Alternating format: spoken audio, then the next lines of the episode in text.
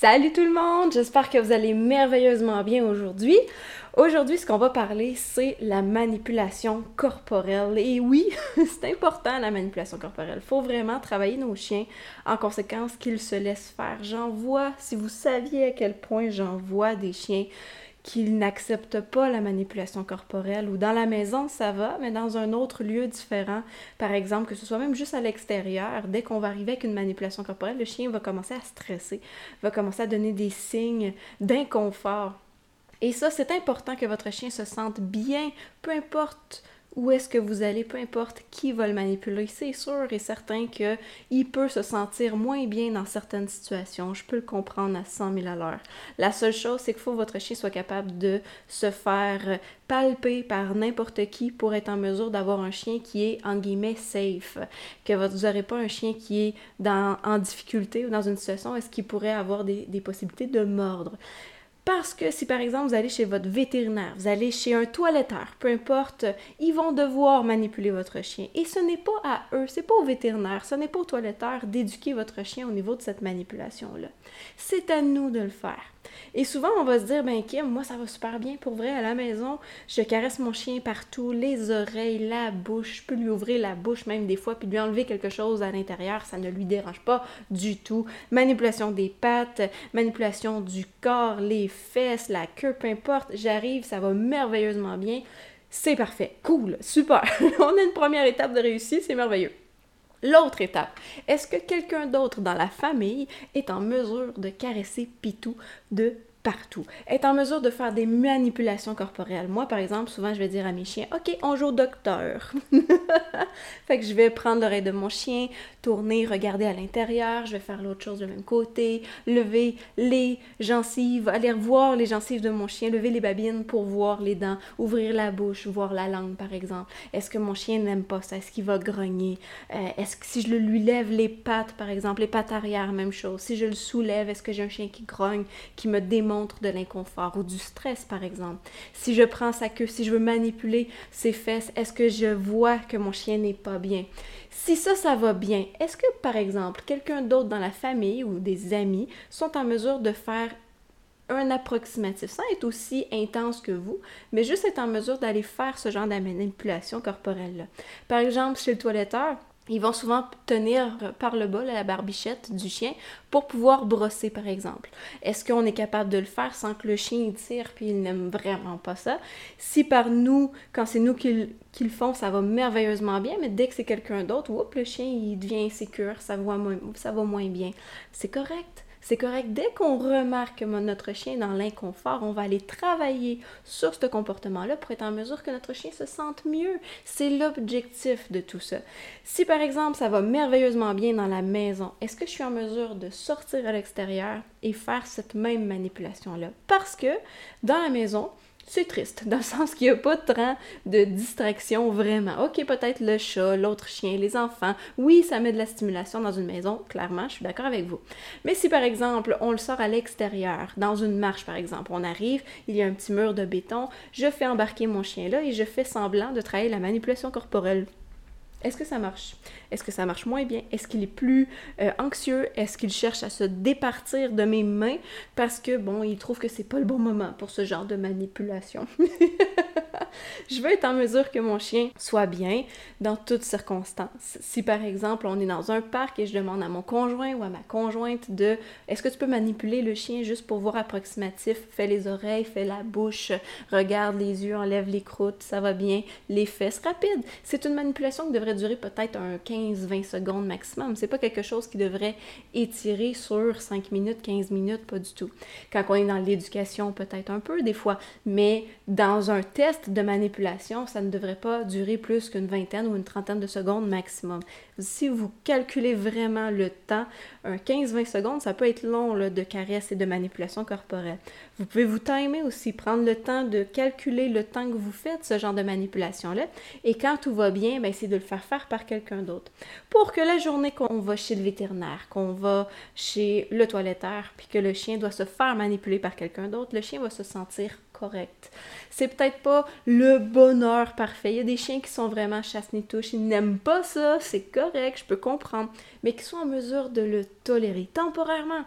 Fait que je veux pas rendre qu'est-ce qui est inconfortable, encore plus désagréable. Je dois rendre la situation le plus positive possible et non euh, le plus lourd possible, puis énormément exiger dans la situation sur du long terme.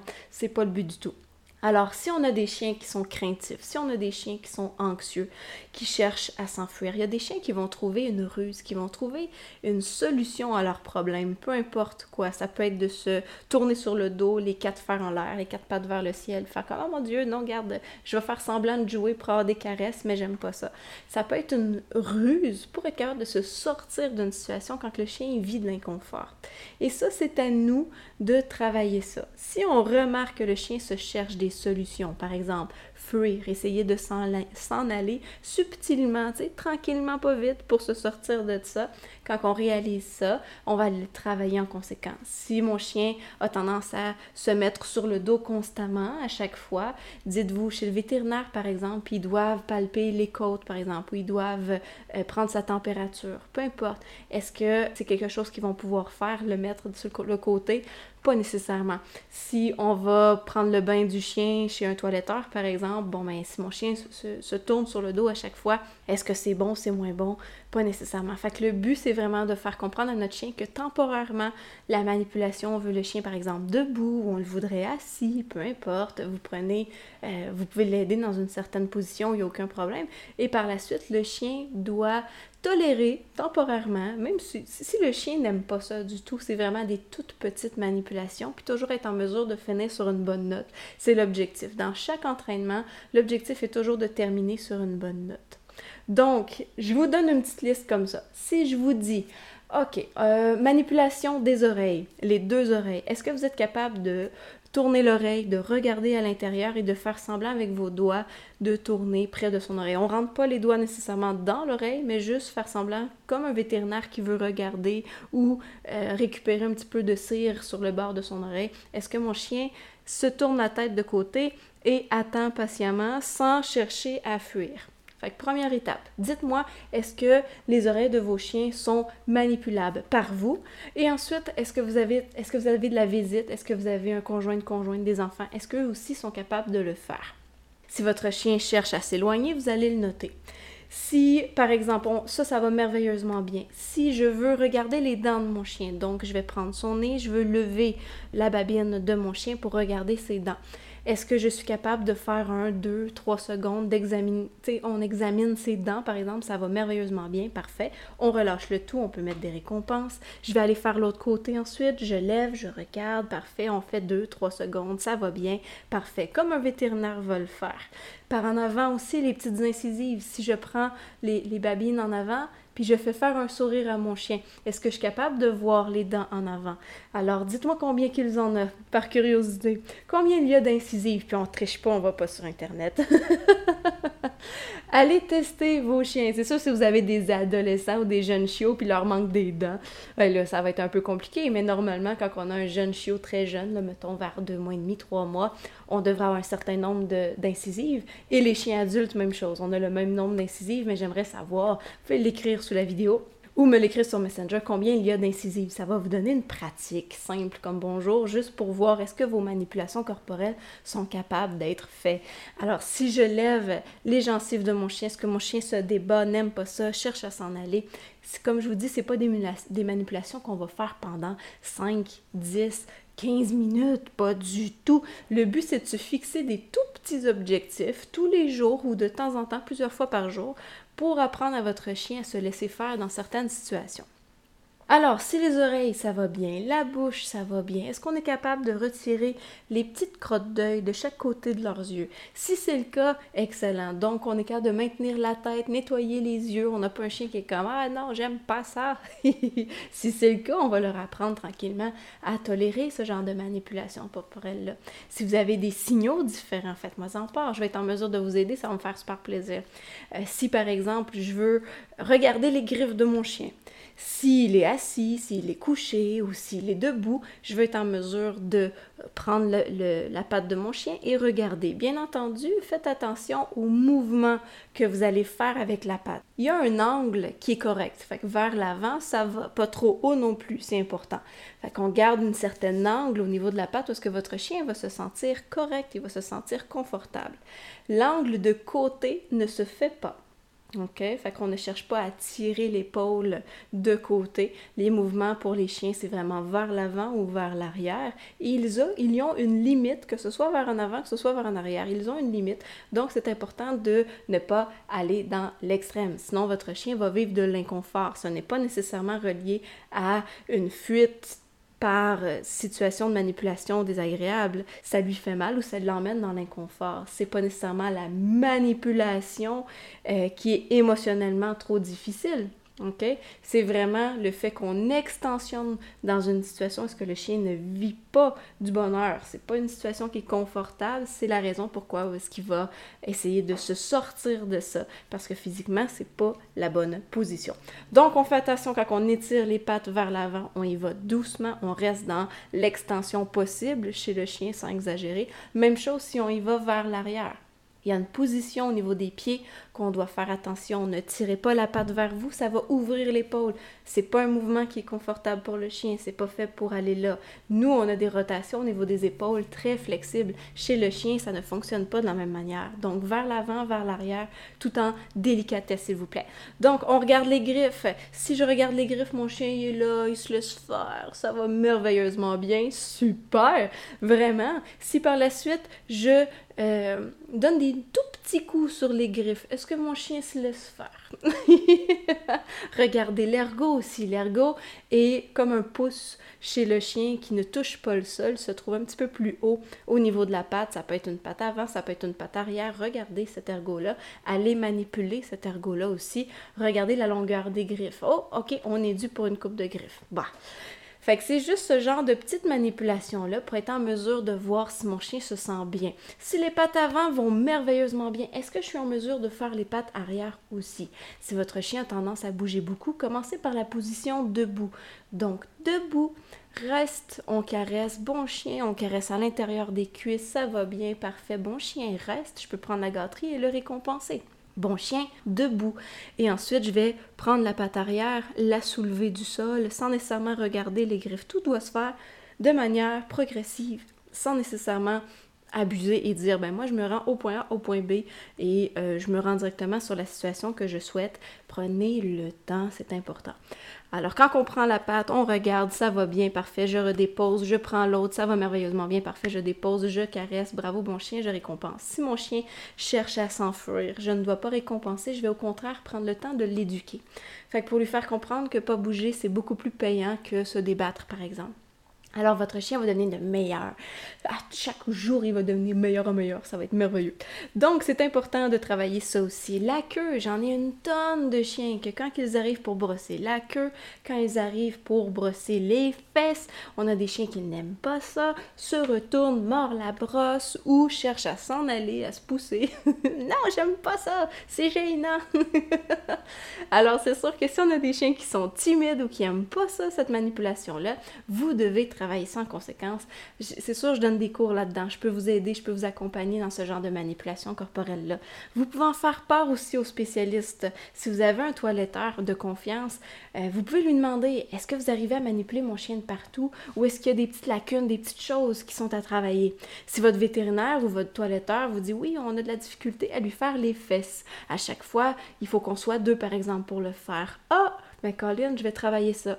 Puis à chaque fois que vous allez le retourner chez le toiletteur ou à chaque fois que vous allez chez le vétérinaire, vous allez noter où est-ce qu'on en est dans son éducation? Est-ce que ça va de mieux en mieux? Est-ce que ça va de pire en pire? Pourquoi? Est-ce que, si, mettons, si ça va pas bien, est-ce que vous pouvez être là? Est-ce que vous pouvez assister à la situation pour voir qu'est-ce qui ne va pas bien, pour être en mesure peut-être soit d'aider, d'assister ou mieux encore, peut-être être en mesure de le travailler à la maison aussi, puis pas juste avec vous, peut-être demander à une autre personne il y a des possibilités aussi de faire des ententes de manipulation corporelle avec des spécialistes pour dire, ben écoute, je te l'emmène 5-10 minutes, on va juste faire ça, faire des renforcements. C'est sûr qu'ils vont peut-être vous charger, c'est totalement normal. Le temps et l'argent, et eux autres, c'est sûr que s'ils prennent une demi-heure avec vous, c'est une demi-heure où est-ce qu'ils ne font pas leur, leur spécialisation, ils sont pas en mesure d'aider les autres. Alors c'est sûr certain que si on fait ce genre de manipulation corporelle-là, puis ils sont prêts à vous aider, puis ils sont prêts à prendre du temps pour ça, c'est merveilleux. Alors c'est sûr qu'ils vont vous demander peut-être un petit quelque chose, puis il faut pas leur en vouloir pour ça.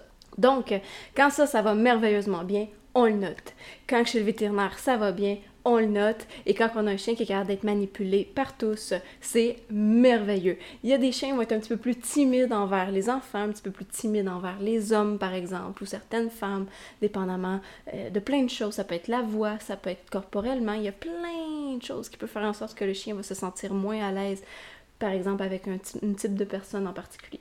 C'est à nous de travailler ça, c'est sûr et certain, ou de le mettre en situation positive. Donc, si juste le caresse, la caresse sur la tête, sur les fesses, sur le dos, dans le cou, peu importe, juste ça, c'est comme oh my god, le chien le regarde, comme t'es qui, pourquoi tu me fais ça? Déjà en partant, est-ce qu'on va aller à la prochaine étape? Non, on n'ira pas à la prochaine étape. Pourquoi? Parce que pauvre petit cœur, il y a de la misère juste à se faire caresser. On ne peut pas demander plus. Il est déjà dans l'intolérance du moment présent avec une simple caresse. Donc ne sautez pas d'étape. Pour vrai, les amis, c'est super important.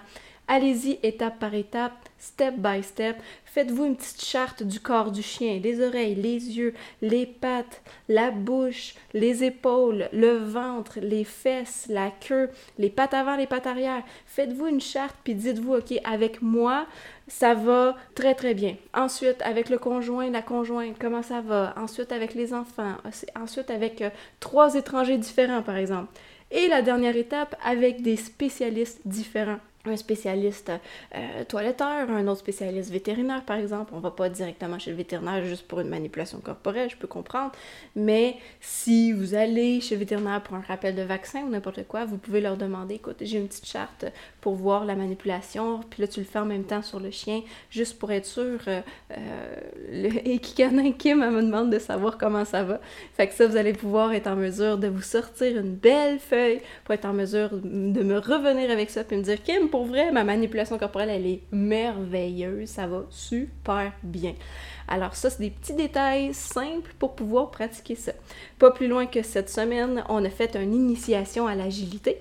Alors, on débutait l'entraînement chez les jeunes chiens ou chez des chiens qui n'avaient jamais touché l'agilité de leur vie, puis on essayait de savoir si leur propriétaire et leur chien étaient intéressés à ce nouveau sport-là. Fait qu'on prenait une petite heure pour leur faire essayer le sport. Bien entendu, à chaque début de sport, nous, on maximise au niveau des étirements et les échauffements. Comme pour nous, quand on veut aller courir un 3 km, un 5 km et plus, c'est important de nous étirer. Si on va s'entraîner dans un gym, même chose, on ne peut pas arriver tout froid et commencer à s'entraîner. Pourquoi? Parce qu'on risque de se blesser. Le chien, c'est la même chose. Donc, dans un sport intense, dans un sport où est-ce qu'ils vont demander des efforts physiques, il doit y avoir des étirements. Et j'ai trouvé ça très drôle parce que c'est la raison aussi pourquoi j'ai fait ce podcast-là aujourd'hui, cette vidéo-là, parce que Dès qu'on est arrivé à la manipulation corporelle, puis on s'entend, c'était tous des chiens de 10 mois et plus, Dès qu'on est arrivé à la manipulation corporelle, être en mesure, par exemple, de tenir le ventre du chien, c'était leur propriétaire, tenir le ventre du chien, est en mesure de prendre une gâterie et d'aller chercher le nez du chien pour l'emmener à, à, ses fesses. Fait que pour que le chien fasse un rond, ce qui étire la colonne vertébrale, ce qui étire les côtes, ce qui étire le triceps chez le chien parce qu'il va aller pousser pour aller vers sa fesse, et il y a des chiens qui n'aimaient pas ça du tout, refusaient la gâterie, figeaient, n'aimaient pas du tout cette manipulation-là. Et on parle de chiens qui étaient adultes, même j'en avais des 3 puis 4 ans, qui ne toléraient pas ça du tout. Puis là, je partais à rire, puis je leur disais, stressez pas avec ça, c'est totalement normal. Votre chien n'est pas habitué à ça, vous n'avez pas pratiqué ça. Donc, je vous le donne en devoir, pratiquez ça à la maison. C'est important parce que les spécialistes, les vétérinaires, les toiletteurs, peu importe le spécialiste que vous allez prendre, massothérapeute canin, peu importe, c'est pas à eux de travailler cette manipulation corporelle-là, c'est vraiment à nous, en tant que propriétaires de chiens, de travailler cette étape-là. Parce qu'eux autres, on les payera jamais assez cher pour leur, risquer qu'ils se, se fassent mordre. On a trop de spécialistes qui se font mordre par manque d'éducation, par manque de, connaissances aussi à ce niveau-là. C'est super important de prendre le temps avec vos chiens de travailler cette manipulation corporelle-là. J'en ai beaucoup qui me disent Kim, pour vrai à la maison, c'est merveilleux, mais dès qu'on arrive dans un autre environnement, dès qu'on change d'environnement, je n'ai plus le même chien au niveau de la manipulation corporelle. C'est correct. Ce qu'on va faire en sachant ça, on va aller le travailler. On va l'aider à se surpasser. Éviter ça, puis dire Ah ben, il aime pas ça, puis euh, euh, moi, je, je force pas mon chien. Ce n'est pas nécessairement de le forcer, mais c'est au contraire, c'est de l'aider.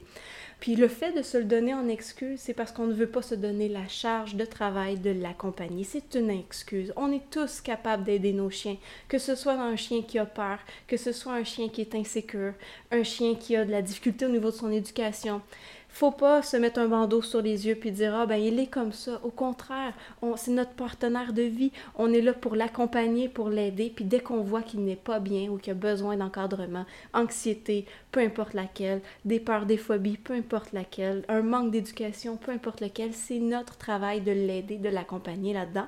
Puis il y a toujours des bonnes écoles pour être en mesure de vous accompagner. Gênez-vous surtout pas. Contactez-moi, contactez-nous, ça va me faire super plaisir. Peu importe la situation. Donc, pour me contacter, si vous voulez passer directement par moi, vous pouvez m'écrire à info, à commercial. Vous pouvez aller sur notre site internet aussi, equicanin.com. Vous allez pouvoir aller sur la partie Contactez-nous, contact, puis vous allez pouvoir m'écrire, peu importe votre situation. Je ne juge pas du tout. Ne vous inquiétez pas là-dessus. Si on a besoin de prendre un cours ensemble, on va le faire. Peu importe où ce que vous êtes, je suis en mesure de vous accompagner. Aucun stress. C'est beau? Fait que je vous souhaite une bonne manipulation corporelle. On travaille là-dessus. Montrez-moi les belles étapes que vous faites. Vous êtes vraiment bon. On est bon. On est capable. Puis, si vous avez des difficultés, vous pouvez me filmer cette situation-là.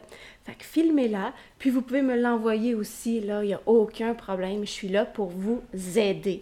Donc, euh, je vous souhaite une bonne manipulation corporelle, une excellente journée, une belle connexion avec vos chiens et on se reparle très bientôt. Bye!